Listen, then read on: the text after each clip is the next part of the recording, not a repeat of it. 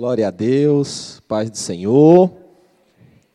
Primeira coisa, vamos tentar não se conectar com o tempo. Cinco minutos para mais, dez para menos, não vai mudar nada, viu? Deixa o Fantástico lá. Quem vai ser o negócio do Big Brother, você pode acompanhar na internet. Fique em paz, irmão. Misericórdia. Mas é a realidade nossa, infelizmente. Mas, tirando a brincadeira, vamos tentar não, não deixar que a ansiedade de ir embora nos, nos impeça de ficar aqui verdadeiramente. Amém? Preciso de quatro voluntários, quatro jovens abaixo de 25 anos para me ajudar nessa parte inicial aí. Pode vir, pode vir. Quatro, chega aí. Vocês não vão mudar o mundo, vocês são a próxima geração, não pode ter frio na barriga, não. Tem que. Senta ali do, do ladinho que já já eu chamo vocês. Amém? Glória a Deus por, pela nossa juventude.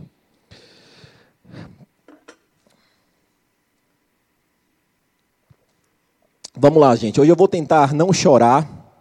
Eu estou com a fama de muito chorão. É, os homens dessa igreja choram. Glória a Deus. E teve um caos real. Há uns, alguns cultos atrás, a gente estava ali no final do culto, eu e a Ana conversando com a irmã, e se chegou no nosso plano de fundo outra irmã que queria falar conosco. E eu estava conversando aqui e olhando lá, e quando eu menos espero, essa irmã começa a, começar a chorar, eu finalizo a conversa, meio preocupado, o que é que está acontecendo? Diz, minha irmã, você está bem? Eu estou. Porque você chora tanto e deu vontade de chorar aqui com você. Aí a gente se abraçou, chorou junto e, e foi maravilhoso. A gente vai falar um pouco hoje sobre maratona, sobre jornada, sobre destino, sobre alvos. A palavra de Deus, através do apóstolo Paulo, na carta a Timóteo, a segunda carta a Timóteo, ao fim da sua vida, ele descreve essa caminhada, esse curso da vida como uma corrida, como uma grande carreira, por que não dizer assim, uma maratona. Cristo Jesus, nosso Mestre, falou que o caminho da vida para o que decide segui-lo é um caminho mais estreito, não é um caminho largo. Então a gente pode concluir que a vida do crente, a jornada do crente é uma maratona sobre um caminho estreito, um pouquinho desconfortável. E tem um, um cara muito, um teólogo que escreveu o livro mais lido, cristão depois da Bíblia, ele se chama John Byam. Ele escreveu o livro O Peregrino e ele retrata a vida do crente como uma grande peregrinação. Depois que você se encontra com esse Jesus, você sai da cidade da destruição e começa uma grande jornada até a cidade celestial. Eu fiz essa pergunta de manhã e eu vou fazer essa mesma pergunta hoje à noite. Tem alguém aqui no nosso meio que já correu uma maratona? Não estou falando corrida de 5 quilômetros, estou falando maratona de 42 quilômetros. Tem alguém aqui nosso meio que já correu? Difícil, né? Difícil. Correr, dar uma caminhada de um quilômetro, qualquer um faz. Encarar até uns 5 quilômetros na esteira, você faz, fica todo quebrado. Mas maratona é para poucos. Maratona é para poucos. E de manhã, tinha uma irmã aqui no lado que correu e é maratonista. E a gente aprende muito com os maratonistas sobre disciplina, sobre perseverança, sobre resiliência, sobre planejamento. Ninguém acorda hoje, vou correr uma maratona. Na verdade, eles começam todo um preparo de físico, mente, para conseguir chegar ao final da jornada.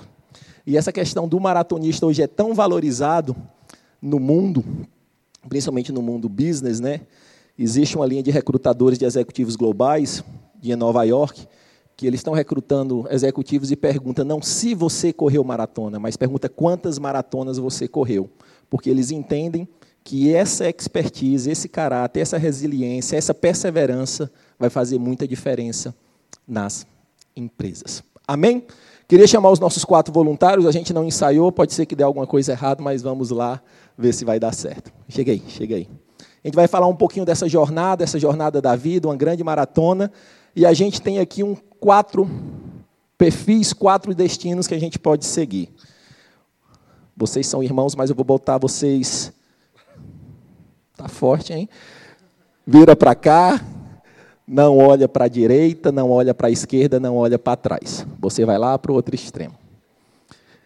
mesma orientação, não, ora pra, não olha para a direita, nem para a esquerda, nem olha para trás, permanece fixo. Vocês dois, vocês vão ficar aqui, você está indo nesse mesmo destino, mas você está aqui meio na perpendicular, querendo pender para o outro lado. E você também está indo para esse destino, mas está aqui meio virado, querendo ir para lá. Quando a gente parte nessa maratona da vida, todos partem juntos. Você nunca viu uma maratona que já vem uma pessoa correndo ao contrário, não tem. Mas essa maratona da vida, essa jornada, a gente começa a decidir os caminhos que nós vamos seguir. E tem um caminho que é muito claro, muito fácil de identificar pessoas que decidem não ter nenhum compromisso com o Senhor, não é o caso, que é uma benção, é só uma ilustração. Pessoas que a palavra fala do coração corrupto, do coração que não tem nenhum do temor do Senhor, daquele coração de dura cerviz. Se a gente vê muito hoje nesse carnaval, a gente vê pessoas fazendo letras, escarnecendo do nosso Deus, sem nenhum mínimo de respeito ou temor. Então essas pessoas, elas sabem muito claramente para onde elas querem ir. Elas querem ir para qualquer local que seja distante de Cristo. E no outro extremo aqui, a gente tem pessoas, pecadores como eu e você, que tiveram esse encontro, como Paulo falou lá com Zaqueu, aquele encontro onde Jesus entra e muda a história, e ele começa. Lá, vou seguir, vou seguir para o alvo, vou seguir para Cristo. Dá uma cambaleada, dá um passo para frente, dá um passo para trás, mas ele continua firmemente indo para esse alvo. E aqui nessa meiuca a gente tem dois perfis que aqui fica muito é uma pessoa que está querendo ir para lá, mas o olhar está toda hora pendendo para cá. Eu estou indo para lá, mas o meu coração está sendo puxado para cá. Porque, na verdade, eu estou no caminho de Cristo, mas será que abrir mão de algumas situações é pecado? Será que eu não dar uma flexibilizada? Não pode? Será que eu não posso fazer o que eles fazem? Eu estou indo para cá, mas o meu coração está pendendo para lá. E aqui tem um grupo que está caminhando para lá, mas ele olha com simpatia para cá. Eu sou simpatizante desse Cristo. Eu não me faz mal, ele é um cara legal, mas eu não assumo um compromisso a ponto de virar a rota e seguir para lá. Como se fosse ilustrando aqui a palavra do joio do trigo, a gente teria aqui nesse canto um joio muito de fácil identificação um joio denso. Aqui no outro extremo a gente teria um trigo, um trigo forte, um trigo denso. E aqui nessa meiuca está tudo misturado, joio e trigo. Estou o trigo parecendo com joio, joio parecendo com trigo, porque o evangelho ficou muito flexível, ficou muito cool. Pecado não é pecado, inferno não é mais inferno, essas coisas fundamentais. Cristo não é mais o redentor. Cristo é um cara que é um cara legal, não. Ele é o vitorioso, ele é o eterno, ele é o supremo. É o que voltará para nos redimir. Palma para os nossos voluntários, glória a Deus. Obrigado, obrigado, obrigado. Abra suas Bíblias. A gente vai abrir um texto bem conhecido, Gênesis, Gênesis 19 a partir do verso 15. Eu vou ler na NVI, nova versão internacional. Ao raiar do dia, os anjos insistiam com Ló, dizendo: Depressa, leve daqui sua mulher e suas duas filhas, ou vocês também serão mortos quando a cidade for castigada. Tendo ele hesitado, os homens o agarraram pela mão, como também a mulher e suas duas filhas, e o tiraram dali à força. Os deixaram para fora da cidade, porque o Senhor teve misericórdia deles. Assim que os tiraram da cidade, um deles disse a Ló: Fuja por amor à vida, não olhe para trás e não pare em lugar nenhum da planície. Fuja para as montanhas, ou você será morto. Vamos pular agora para o verso 23. Quando Ló chegou a Zoar, o sol já havia nascido sobre a terra. Então o Senhor, o próprio Senhor, fez chover do céu fogo e enxofre sobre Sodoma e Gomorra. Assim, eles destruíram aquelas cidades e toda a planície, com todos os habitantes das cidades e a vegetação. Mas a mulher de Ló olhou para trás e se transformou numa coluna de sal. Um texto bem conhecido, cantado na escola bíblica, só porque não olhou para trás, virou estátua, só porque olhou para trás, virou estátua de sal. Vamos tentar dar uma ilustradinha nesse texto, colocando um contexto nele. Aqui a Bíblia fala de Ló. Quem era Ló? Ló era sobrinho de, sobrinho de Abraão, neto de Terá. Lá no capítulo 11 a Bíblia fala de três gerações: Terá, o pai, Abraão, o filho, e Ló, o sobrinho, Abra, Abrão, né? Perdão, ainda ali ele era Abrão. E a vida, Abrão, que na verdade era um pagão, estava indo para a cidade da destruição, ele é chamado por Deus para mudar a rota e ir para uma terra que ele não sabia onde era. Abrão aceita o chamado, pega Ló, seu sobrinho, e começa a sua jornada. E ao longo dessa jornada eles prosperam muito a ponto de terem que se separar porque a terra já não sustentava mais os seus rebanhos. E um local de pouco recurso natural, eles tiveram que se separar, que estava começando a ter divergência entre os pastores. E, a, e Abrão, com amor fraternal, ele oferece a Ló: escolhe para onde você vai. E como sempre, os nossos olhos, que é a porta que muitas vezes nos engana, ele olhou algo vistoso e já quis ir para o lugar vistoso. Abrão foi para o outro ladinho aqui. Só que a palavra de Deus fala que esse local vistoso, ele já era muito próximo de Sodoma. Ele não entrou em Sodoma, mas já ficou muito próximo. E os anos passaram e a palavra de Deus segue dizendo que aquele que estava próximo de Sodoma, próximo do pecado, próximo da perdição, ele já tinha se virado, estava dentro de Sodoma, ocorreu uma guerra e Ló foi levado cativo. E com todos os seus bens, com toda a sua parentela. E Abrão, com amor de pai, muda o seu curso, pega 318 homens valentes e vai lá e resgata Ló e traz de volta. Mas Ló quis mudar o curso, gente? Não. Ló continuou em Sodoma, querendo pender para lá. E a palavra de Deus segue, Abrão já não era mais Abrão, tinha sido reafirmada a aliança, já estava com 90 anos, já era Abraão, e, tinha, e teve um, um diálogo magnífico, um diálogo sobre misericórdia. Ele, com amor fraternal, intercedendo pelo sobrinho. Mas Deus, se tiver 50, se tiver 40 justos naquela cidade, o Senhor não vai consumir. Deus, não, se tiver, eu não vou consumir. E vai descendo, vai descendo. E se tiver Deus, Deus se tiver Deus, se, se tiver Deus é ótimo, mas se tiver 10 Deus lá naquela cidade, o Senhor vai consumir? E Deus fala: não, se tiver 10 justos naquela cidade, eu não consumirei.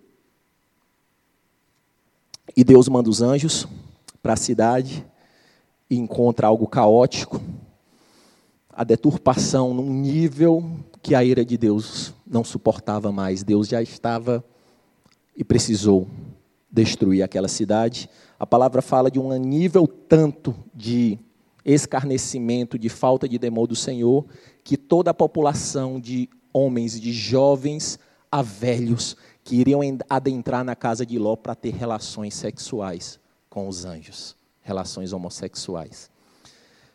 E os anjos dão uma chance para Ló, vai lá, pega toda a sua parentela, um, um link com o que aconteceu na arca de Noé, e Ló alerta até os seus genros, e os genros riem e recusam. Não, não vai acontecer nada, não. E assim começa a destruição, e os anjos, a palavra de Deus é muito, muito clara, que ele fala, sai, e Ló não saía. Sai, chega um ponto que Ló, a sua família, a sua esposa, as suas duas filhas foram arrancadas. A misericórdia do Senhor é tão grande, por mim por você, que tem um momento ele deu uma chance com Abraão, arrancou. Deu uma chance novamente com os anjos e arrancou para colocar no caminho certo. E ali os anjos deram apenas duas orientações. Vai para frente, não olha para trás, não olha para o lado, segue em frente e não para. E muitas vezes a gente só lembra do não olhar para trás, mas era não olha para trás e não para. Mas aí você pode dizer né, que essa musiquinha infantil não diz só porque olhou para trás virou estátua de sal, que Deus duro, né? Só uma olhadinha. Mas o, esse olhar no original ele está remetendo a um olhar contemplativo, um olhar nostálgico. O que estava em jogo ali não era o olhar, era o coração. Ela foi arrancada de lá, mas os olhos, a mente, o espírito, o coração estava lá. E a palavra de Deus é tão tremenda que eu fico tentando imaginar o sofrimento de Ló. Porque como ele não podia parar, ele não teve tempo nem de interceder pela mulher ou de ver o que aconteceu. Ele e as filhas tiveram que seguir, porque se eles parassem, eles também pereceriam. Amém, gente? Esse Deus é misericordioso ou não? Esse Deus é misericordioso. E a palavra de Deus, a conversa começa com Abraão, e se tiver um justo, você salva, eu salvo. Mas a palavra é muito enfática no capítulo, no capítulo 19, assim, e tirou de lá pela sua misericórdia. Ele não tirou de lá pela justiça de Ló, ele não tirou de lá por algo bom na esposa ou nas filhas, ele tirou de lá por sua misericórdia. O nosso Deus é um Deus misericordioso. Nós estamos vivendo na graça de Deus. E ele constantemente ele está batendo na porta, o evangelho é puro e simples, ele não muda. Da mesma forma que ele pegou Abrão e quis mudar a rota, ele continua batendo nas portas e dizendo: "Ei, Abrão, eu tenho um propósito, eu tenho um chamado, eu tenho um destino". Da mesma forma que ele fez com Zaqueu, Zaqueu, desce daí. E ele teve esse encontro e mudou a jornada de Zaqueu. A palavra de Deus fala também de um encontro que ele teve com Pedro, e os, pecador, e os pescadores, pecadores também, que todos nós somos, Pedro e os pescadores, os primeiros discípulos falam que Jesus tem aquele primeiro encontro, ele ainda não tinha sido anunciado, e ali ele dá pequenas orientações sobre pesca, muda para lá, faz desse jeito, e eles têm uma pesca surpreendente, uma pesca que para nós nós podemos pensar, ah, foi só uma orientação de pesca, um milagrezinho simples, não, mas para exímios pescadores, que sabiam das técnicas de horários, de procedimentos, para eles era um milagre tão grande. Como é que vem esse cara que a gente não conhece, não está pescando com a gente, não entende nada de pesca e nos diz exatamente o que fazer? E eu tenho a maior pesca da minha vida. Eu lutei a noite toda na força do meu braço e não pescamos nada, e vem esse homem aqui, dá pequenas instruções e a pesca ocorre de uma forma, e a palavra de Deus é muito clara quando diz: deixaram tudo e o seguiram. Deixaram tudo. Não, deixa, não, não foram embora. Ih, será que é que vai dar aí, né? Vou pegar uns trocados aqui, botar no bolso. Vou pegar uma mochila aqui com a, com a minha meus equipamentos de pesca, porque se der ruim, né? Não. Eles deixaram tudo e o seguiram. Deixaram a família, deixaram os bens, deixaram a renda e seguiram Jesus. A palavra de Deus também fala de um outro encontro desse de Jesus, de mudança de destino. Esse foi com Mateus, o publicano, um cobrador de impostos. E a palavra de Deus é magnífica. Nesse encontro não teve milagre para chamar a atenção. Ele apenas chegou para Mateus, um cobrador de imposto, olhou e disse: Segue-me. E ele lá não fechou. Não, Jesus, eu tenho que fechar o caixa aqui para ver como é que está. Ô, oh, Jesus, amanhã. Não. A palavra de Deus fala que ele largou e o seguiu, abrindo mão do seu status como um publicano, abrindo mão da sua renda, abrindo mão até da sua segurança física, porque os, os publicanos eram um povo rejeitado. E a partir do momento que ele larga aquilo ali, ele estava fora do governo, fora da proteção do governo e tudo poderia ocorrer. A palavra de Deus também fala de um encontro magnífico de Jesus com um dos discípulos, só que esse discípulo ele fala: Jesus, estou dentro, vou junto, mas deixa eu ir ali sepultar meu pai. E a palavra de Deus fala que o mestre falou: deixem os mortos sepultar os mortos. Vem e me segue. Júnior, que palavra dura, mas às vezes o evangelho de Cristo ele tem alguns ensinamentos que são duros, que são confrontadores. Eu entendo que ali o Jesus amoroso, ele estava assim sofrendo com aquele homem, vendo aquele sofrimento, mas ele precisava ensinar para todos que estavam em volta que ele era acima de qualquer pai. Que ele era o soberano, que ele era o supremo, e ali ele tinha que ensinar, vai doer um pouco, mas vai caminhar junto comigo, e vai dar tudo certo. Mas eu preciso te ensinar, meu filho, que acima do teu dinheiro, acima do teu poder, acima do teu pai, acima da tua confiança, acima do que você achar, sou eu. Vem e me segue. Vem e me segue. E esse Jesus, ele é tão mag magnífico, porque no, no, chamado de Jesus, não é esses contratos que a gente assina e vem com as letrinhas miúdas pequenas que nos enganam, e depois que você fecha esse contrato, você vai dizer: rapaz, tem umas pegadinhas aqui que Jesus ele é tão claro que diz: Eu te chamo, eu quero te dar uma jornada, mas eu tenho a responsabilidade de dizer que essa jornada não é um mar de cruzeiro, essa jornada não é uma planíciezinha muito tranquila. Vai ter intempéries, vai ter dificuldades, mas eu estarei convosco. Eu estarei convosco. E aqui a gente tem dois extremos do evangelho que a gente tem que ter muito cuidado.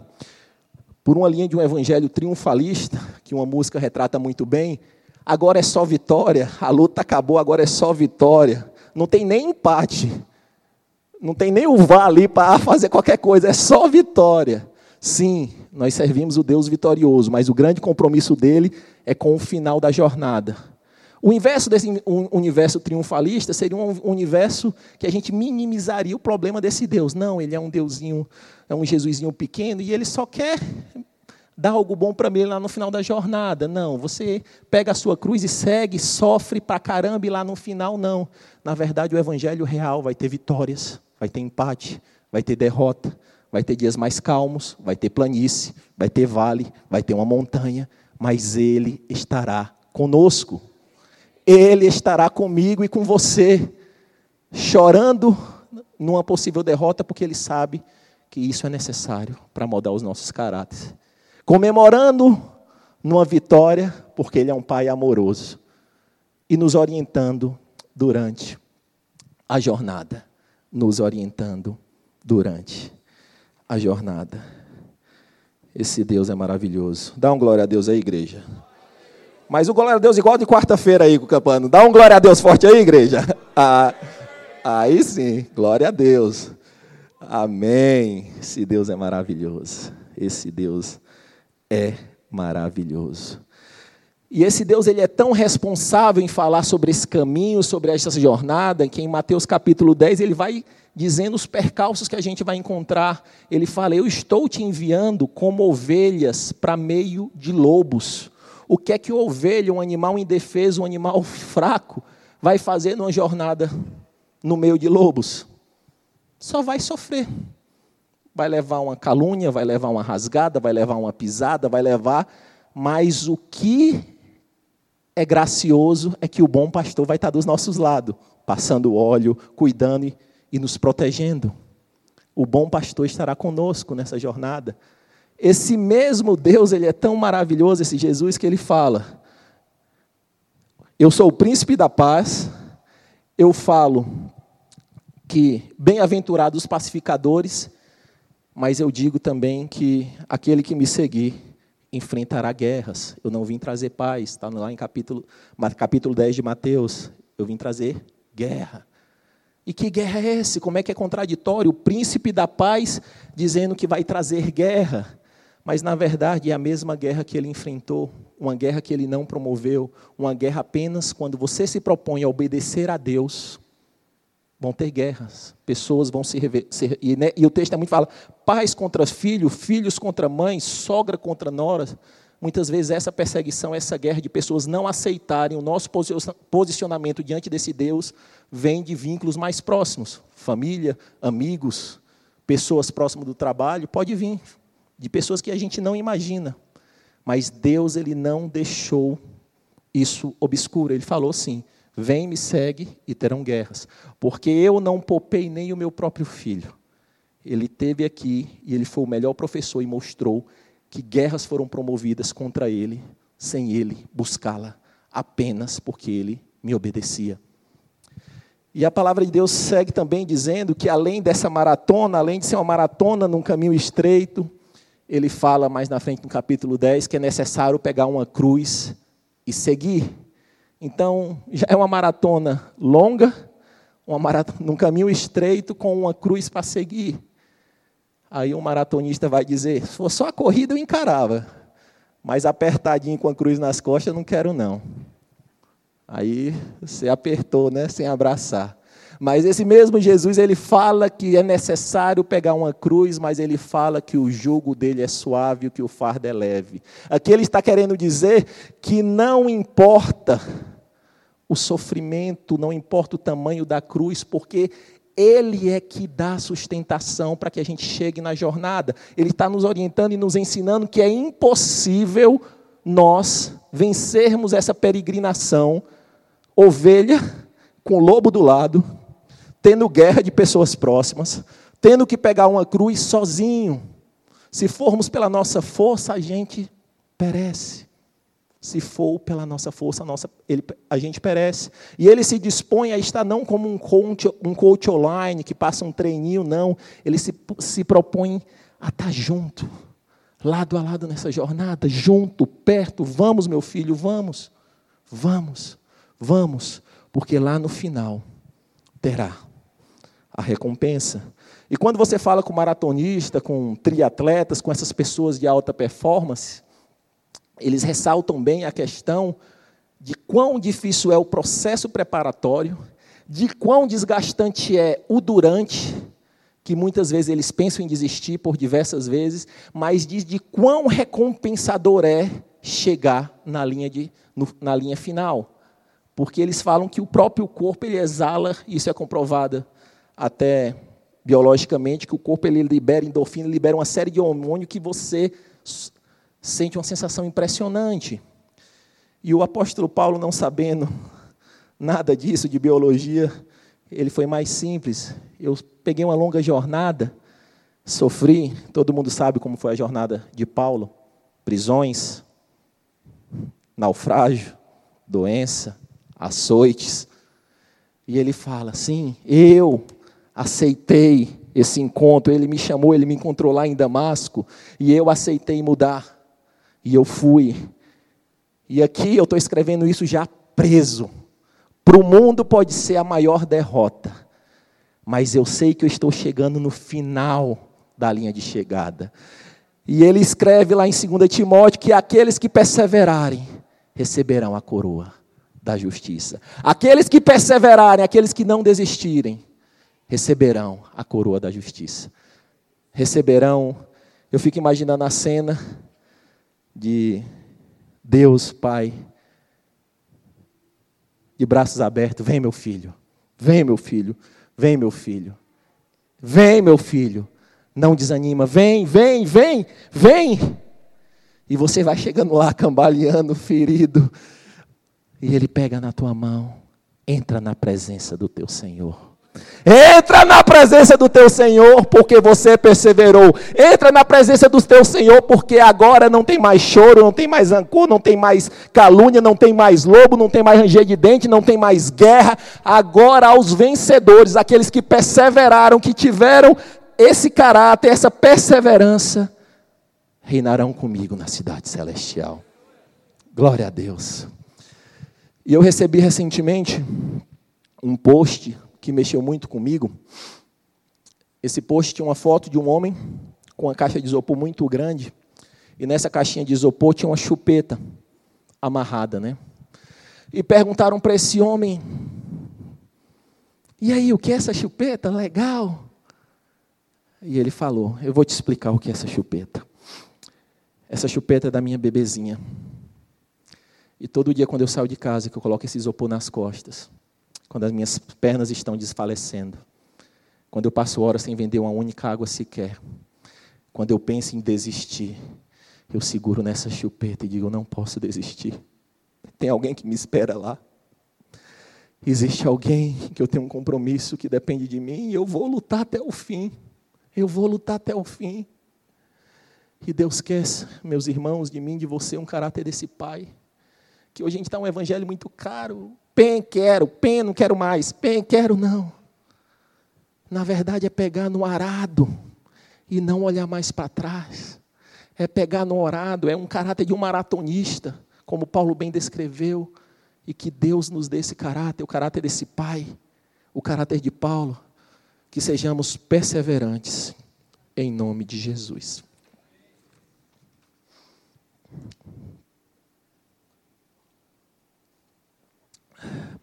Eu vou contar uma história. Quem veio de manhã não dá spoiler, viu, gente? É uma história, acredito que todos gostamos de história. E a Elane bem falou que não só as crianças, os adultos também gostam de história. Tenta se transportar para essa história e que ela entre no meu e no seu coração. O nome dessa história se chama Peregrinos no Monte Sinai. O Monte Sinai é um monte que tem 2.200 metros de altura, ele tem um percurso rotacionado aí que dá aproximadamente 7 quilômetros. Ele fica numa região bem quente, desértica, entre o Egito e Israel.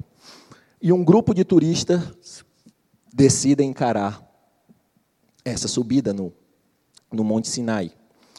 Um grupo tão eclético, plural, misto, por todas as características. Desde renda, tinha pessoas muito ricas, pessoas sem tanta condição, desde idade, tinha pessoas mais experientes, meia-idade, jovens, de religião, tinha cristãos católicos, cristãos protestantes, espíritas, ateus, agnósticos, tinham muçulmanos, e esse grupo decide encarar essa jornada, essa subida. Só que os guias turísticos, sabendo da dificuldade que era a subida, alertaram a muitos. É difícil, muitos desistem, muitos passam mal. E o número de 100% já cai para 60%. Qual é o primeiro aprendizado? Muitas pessoas desistem sem nem tentar. Eles não sabiam o que é que estava sendo exposto, eles não sabiam o nível da dificuldade, eles não chegaram nem no pé do monte. Ah, se disseram que é difícil, eu vou ficar aqui no hotel mesmo, eu nem vou. E desses 60% que, que resolveram aí, eles chegam lá no, no cume do monte, no, às 23 horas e 30, porque é tão quente que eles tentam subir à noite para sofrer menos com temperatura. E eles cumpriram todos os ritos ao contrário né, de, uma, de um bom desgaste físico, né, que diz que você tem que descansar bem, se alimentar bem, que você tem que ter um, um preparo, e não fizeram isso. Na verdade, passaram o dia turistando, não dormiram, não se alimentaram bem e decidiram encontrar, enfrentar a grande subida do Sinai. Um outro aprendizado que nós temos é que tudo parece muito fácil no início. Esses turistas, ao chegarem no Sinai, eles viram vários grupos se organizando para subir, e existia lá uma fila de camelos para serem locados. E existia também uma série de muçulmanos lá querendo cobrar para ser um personal coach da subida, alguém que ia estar lá orientando passo a passo e eu gentilmente aqui chamo para os paulistas de apoiador de sovaco, ou apoiador de axila, melhor dizendo, para o nordestino eu inverti. Porque qual é o papel desse cara? Eles tanto conheciam o terreno, mas quando as pernas iam desfalecendo, esses beduínos né, que viviam naquela terra, eles tinham o papel de, quando as principalmente quando está muito íngreme, ele pega aqui por baixo, aqui, da axila, ou do sovaco para o nordestino, e fica sustentando para que pese menos nas suas pernas e ele fica aqui sustentando. Só que no início ninguém contrata. Ninguém contratou no início. Só que você vai, a pessoa vai subindo e do longo da jornada eles vão subindo junto. E aí, quer o serviço? E aí, quer? Tá cansando, né? E tá pesando, né? Quer? Só que o preço que era cobrado lá no pé do monte, ele vai inflacionando no momento da subida. Porque algumas pessoas vão contratando e ele vai lá inflacionando. Que era 10 dólares aqui, 30, 35. E, como bom árabes, negociando muito bem. A gente aprende também que a voz da experiência é muito importante nessa jornada, porque você não podia subir sem um beduíno como guia do grupo, porque era escuro, era muito complicado e, e você só poderia subir com um beduíno. E o beduíno que foi escalado para liderar esse grupo era um cara que fazia essa quatro, cinco vezes por semana. Um cara que ele era guia de maratonas desérticas. Então estava todo mundo ali com medo, vou subir, vou desistir, e ele estava com um sorriso dizendo: vai dar certo, vai dar certo. E a gente aprende que muitas vezes a gente quer encarar os desafios sem muitas vezes querer aprender com quem já percorreu algumas milhas na nossa frente. Sem querer percorrer com algumas pessoas que têm cabelos brancos, algumas pessoas que fizeram o meu. Não, mas eu sou tão bom que eu não preciso. E, na verdade, todos nós precisamos de pessoas mais experientes, conselheiros, pessoas que nos guiem. A gente aprende também alguma coisa sobre o ímpeto dos jovens, porque o beduíno lá, o líder, dizia: todo mundo junto, todo mundo junto. E assim que começa, os jovens partem na frente. Eu vou chegar primeiro. Só que o gás vai acabando, a gasolina deu uma falhada e o grupo encontrou os jovens. Porque não adiantava ele ir com ímpeto se ele não sabia para onde estava indo. Não adiantava ele ir com toda essa força se ele não sabia qual era a curva em um caminho, se era para a direita, para a esquerda, e os jovens logo entenderam que tinham que ir para trás e seguir o líder. A gente se aprende também nessa história que o dinheiro ele não vai nos poupar de algumas intempéries da vida, porque a pessoa mais rica do grupo, ela contratou o camelo e o apoiador de sovaco, logo de entrada. Só que ela não se preparou e, logo a subir no camelo, ela sofreu um desgaste na coluna pelo movimento do camelo, que ela não sabia como fazia. Então, ora ela estava em cima do camelo para poupar as pernas, ora ela estava embaixo para poupar as costas. E ora ela estava sem nenhum dos dois andando de uma maneira que não dava, e o beduíno do lado assim, você quer o apoio? Não, não até o sovaco está doendo agora. Não. E tem horas que nem o recurso ele nos poupa de algum sofrimento. A gente aprende que nessa jornada tem pessoas que nem são crentes e são muito voluntariosas, muito misericordiosas. Desse grupo só existia um cara que tinha um preparo físico para subir nessa jornada, porque ele era um bombeiro militar de missões complexas, tipo esses caras que fazem resgate em Brumadinho, que fazem essas coisas bem complexas. E ele teria toda a condição física, de ir lá no pelotão, na frente, puxando. E ele entendeu que ele seria mais útil deixando o líder muçulmano na frente e ele ficou atrás, na retaguarda. Quando uma pessoa ia desfalecendo, ele diz: Senta um pouquinho, eu vou ficar aqui contigo, respira, e a gente vai junto. Quando uma pessoa estava passando mal, ele tinha um gelzinho lá de proteína e dava. E esse cara era voluntarioso. E muitas vezes a gente aprende muitas coisas da vida, algumas ferramentas, algumas coisas que não servem só a nós mesmos.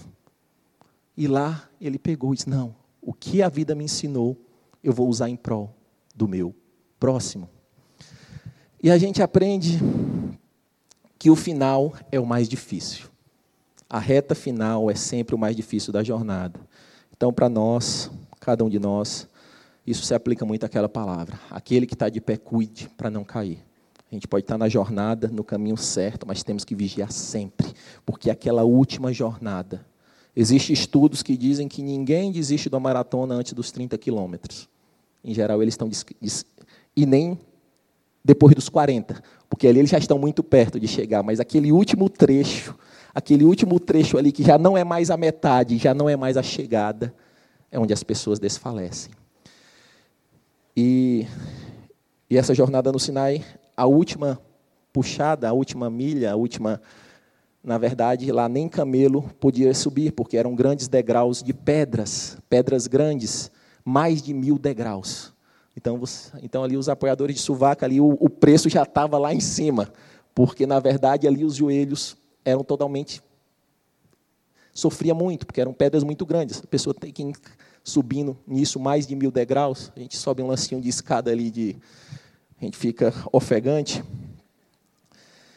Mas o mais maravilhoso é que toda grande jornada, todo grande desafio tem uma grande recompensa. E a recompensa do grupo era ver um amanhecer no Monte Sinai. E todos chegaram, todos concluíram. O jovem, o velho, o que tinha alguma experiência com esporte, o que não tinha, o crente, o descrente, o homossexual, todos concluíram. E depois dessa jornada eles descem. E quando se soma o tempo todo, foi mais de nove horas nessa jornada. E lá embaixo todos relatavam: eu pensei em desistir, eu não conseguiria, eu não sei o que me impulsionou para frente. E até pessoas que não proferiam Deus, pessoas agnósticas, pessoas de qualquer. Uma força me levava lá para cima. Que força era essa, gente? O Senhor Deus. O Senhor Deus pegou cada um e guiou lá. Isso não é um conto, isso não é uma ficção, isso é uma história verídica que eu e a Ana a gente passou em abril do ano passado. Nós fomos um desses grupos improváveis e pela misericórdia de Deus, pela graça de Deus, ele nos sustentou. A presença dele era tão palpável, tão a cada um quilômetro que você subia, você não vai dar, não vai dar, não vai dar e, e só mais um pouco, meu filho, só mais um pouco, meu filho, só mais um pouco, só mais um pouco. E lá às cinco e meia da manhã eu tive a experiência espiritual, talvez uma das mais indescritíveis da minha vida. Você vê, ali você viu aquela palavra escrita. Todo o mundo, línguas, nações, adorando a Deus. Europeus, asiáticos, indianos, sul-americanos, todos adorando a Deus. Uma experiência única. E o Senhor falou muito forte no meu coração. Você viu que eu não faço distinção? Vocês fazem tantas distinções, tanta religiosidade envolvida, tanta coisa hipócrita. E eu quero levar todos até o final da jornada. Mas o problema, meu filho, é que nem todos querem. O problema, meu filho, é que nem todos querem. E o final dessa história eu entendi o que Deus falou no meu coração nesse momento. Porque dois dias depois, aquelas pessoas que estavam em êxtase, dizendo que sentiu algo espiritual que nunca sentiu na vida, eles se viram a tomar uma decisão. Dois dias depois a gente estava no Rio Jordão.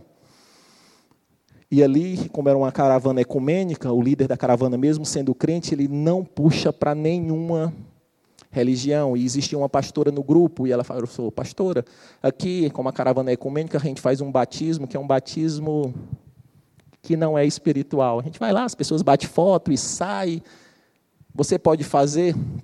E essa pastora sabiamente falou: Posso, desde que você me dê 10 minutos para me dizer o que é o batismo espiritual. Se você me der 10 minutos para poder pegar a palavra, aí sim, se a pessoa aceitar, eu faço o batismo espiritual e ele vai se tornar uma nova criatura em Cristo Jesus. Se não, a gente bate uma foto, bota nas redes sociais e, e tudo bem.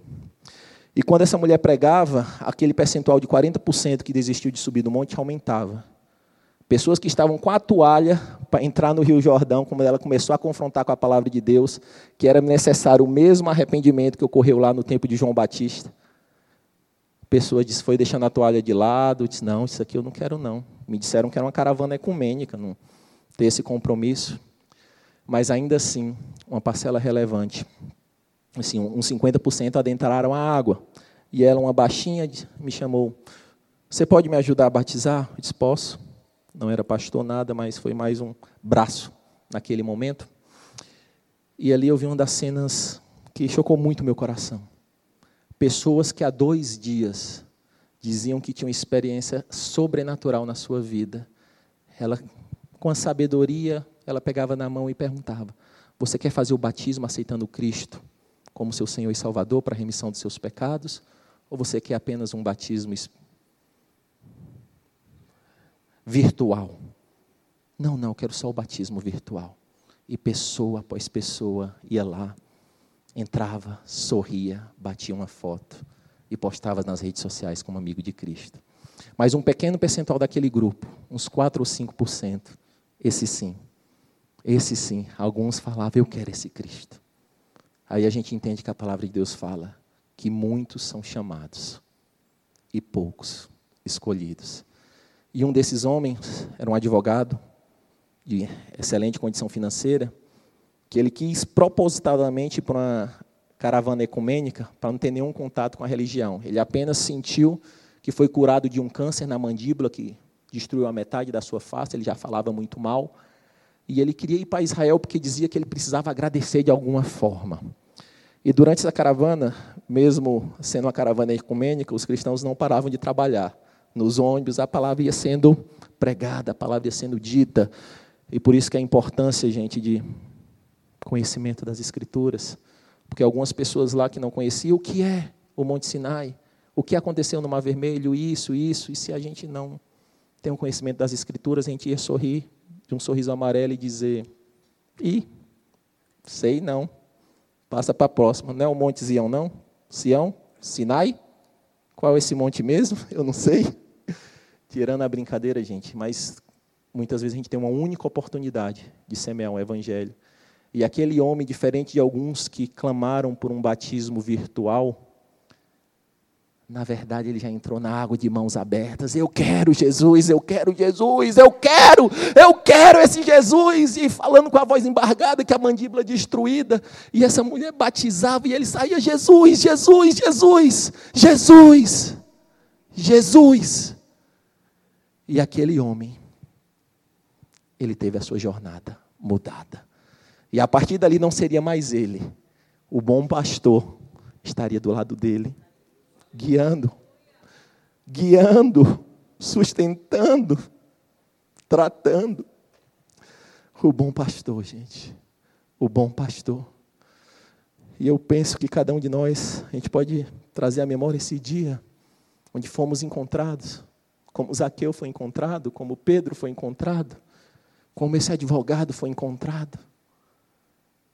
E que nós não possamos esquecer desse Deus misericordioso Anos passam, séculos passam, mas Ele é o mesmo Deus, aquela mesma misericórdia que Ele teve com Ló de arrancá-lo para mudar a história, Ele continua tendo hoje. Mas Ele está arrancando e muitas vezes você Ele arranca e a pessoa, não, eu quero ir para lá. Ele arranca e muitas vezes eu não quero. Na verdade, eu quero ir para lá. Eu queria chamar o Manan Worship para subir. E eu queria aqui no final expor um pensamento de Brennan Manning, ele é hoje um, um teólogo já falecido, um grande defensor da graça de Cristo e um grande combatente da religiosidade. Ele, um padre que se viu caído em, em sérias questões do alcoolismo, e por muito tempo ele relutava. Não, eu não posso dizer que eu sou um ministro do Senhor e sou alcoólatra. E chegou um momento que ele entendeu que ele não era mais o padre, ele não era mais um ministro, ele chegou no Alcoólicos Anônimos e disse: Bendelman, um pecador, alcoólatra, me ajudem. E essa é a pergunta, gente, que Cristo faz para mim e para você hoje. Que nós possamos refletir como nós estamos nessa jornada Primeiro, qual o caminho a gente está seguindo? A gente está indo no caminho da cidade da destruição ou a gente está indo no caminho da cidade celestial? Qual o caminho, qual a rota? E nesse mundo pós-moderno a gente pode estar tá achando que está indo para uma rota e está indo para outra. Que o Senhor Jesus ele tenha misericórdia das nossas vidas e nos dê o caminho correto. Que o Senhor Jesus nos liberte dos pecados, nos cure do que não o agrada. E eu fico me perguntando, talvez, o que nos impede de realmente fazer o que aquele homem fez. Eu não estou importando mais com status. A esposa dele estava do lado e ela não aceitou Jesus. Ele disse: Eu não estou mais me importando. Eu quero, eu quero mas eu não quero mais como algo superficial, eu não quero algo mais. Eu estive na beira da morte, eu precisei perder minha beleza física, eu precisei, não consegui quase falar para poder gritar e buscar esse mestre. Talvez o que pedem de nos seguir seja um sentimento de não querer perder nada com o Evangelho, mas a gente tem que aprender com Pedro que, na verdade, ele largou tudo para poder ganhar tudo depois. Mas muitas vezes a gente não quer, a gente não quer perder nada. E muitas vezes pode ser a nossa reputação. A gente está preocupado com que a minha família, com o meu chefe, a gente está preocupado com os meus liderados, a gente está preocupado porque eu sou isso e sou aquilo. Lembre-se de Mateus, lembre-se de Zaqueu, que eles não tiveram nenhuma importância com a sua reputação. Talvez o que nos impeça de seguir diretamente para esse alvo seja culpa, seja culpa. Mas você não sabe o tamanho do meu pecado, não tem mais jeito para mim. Mas a palavra de Deus diz que onde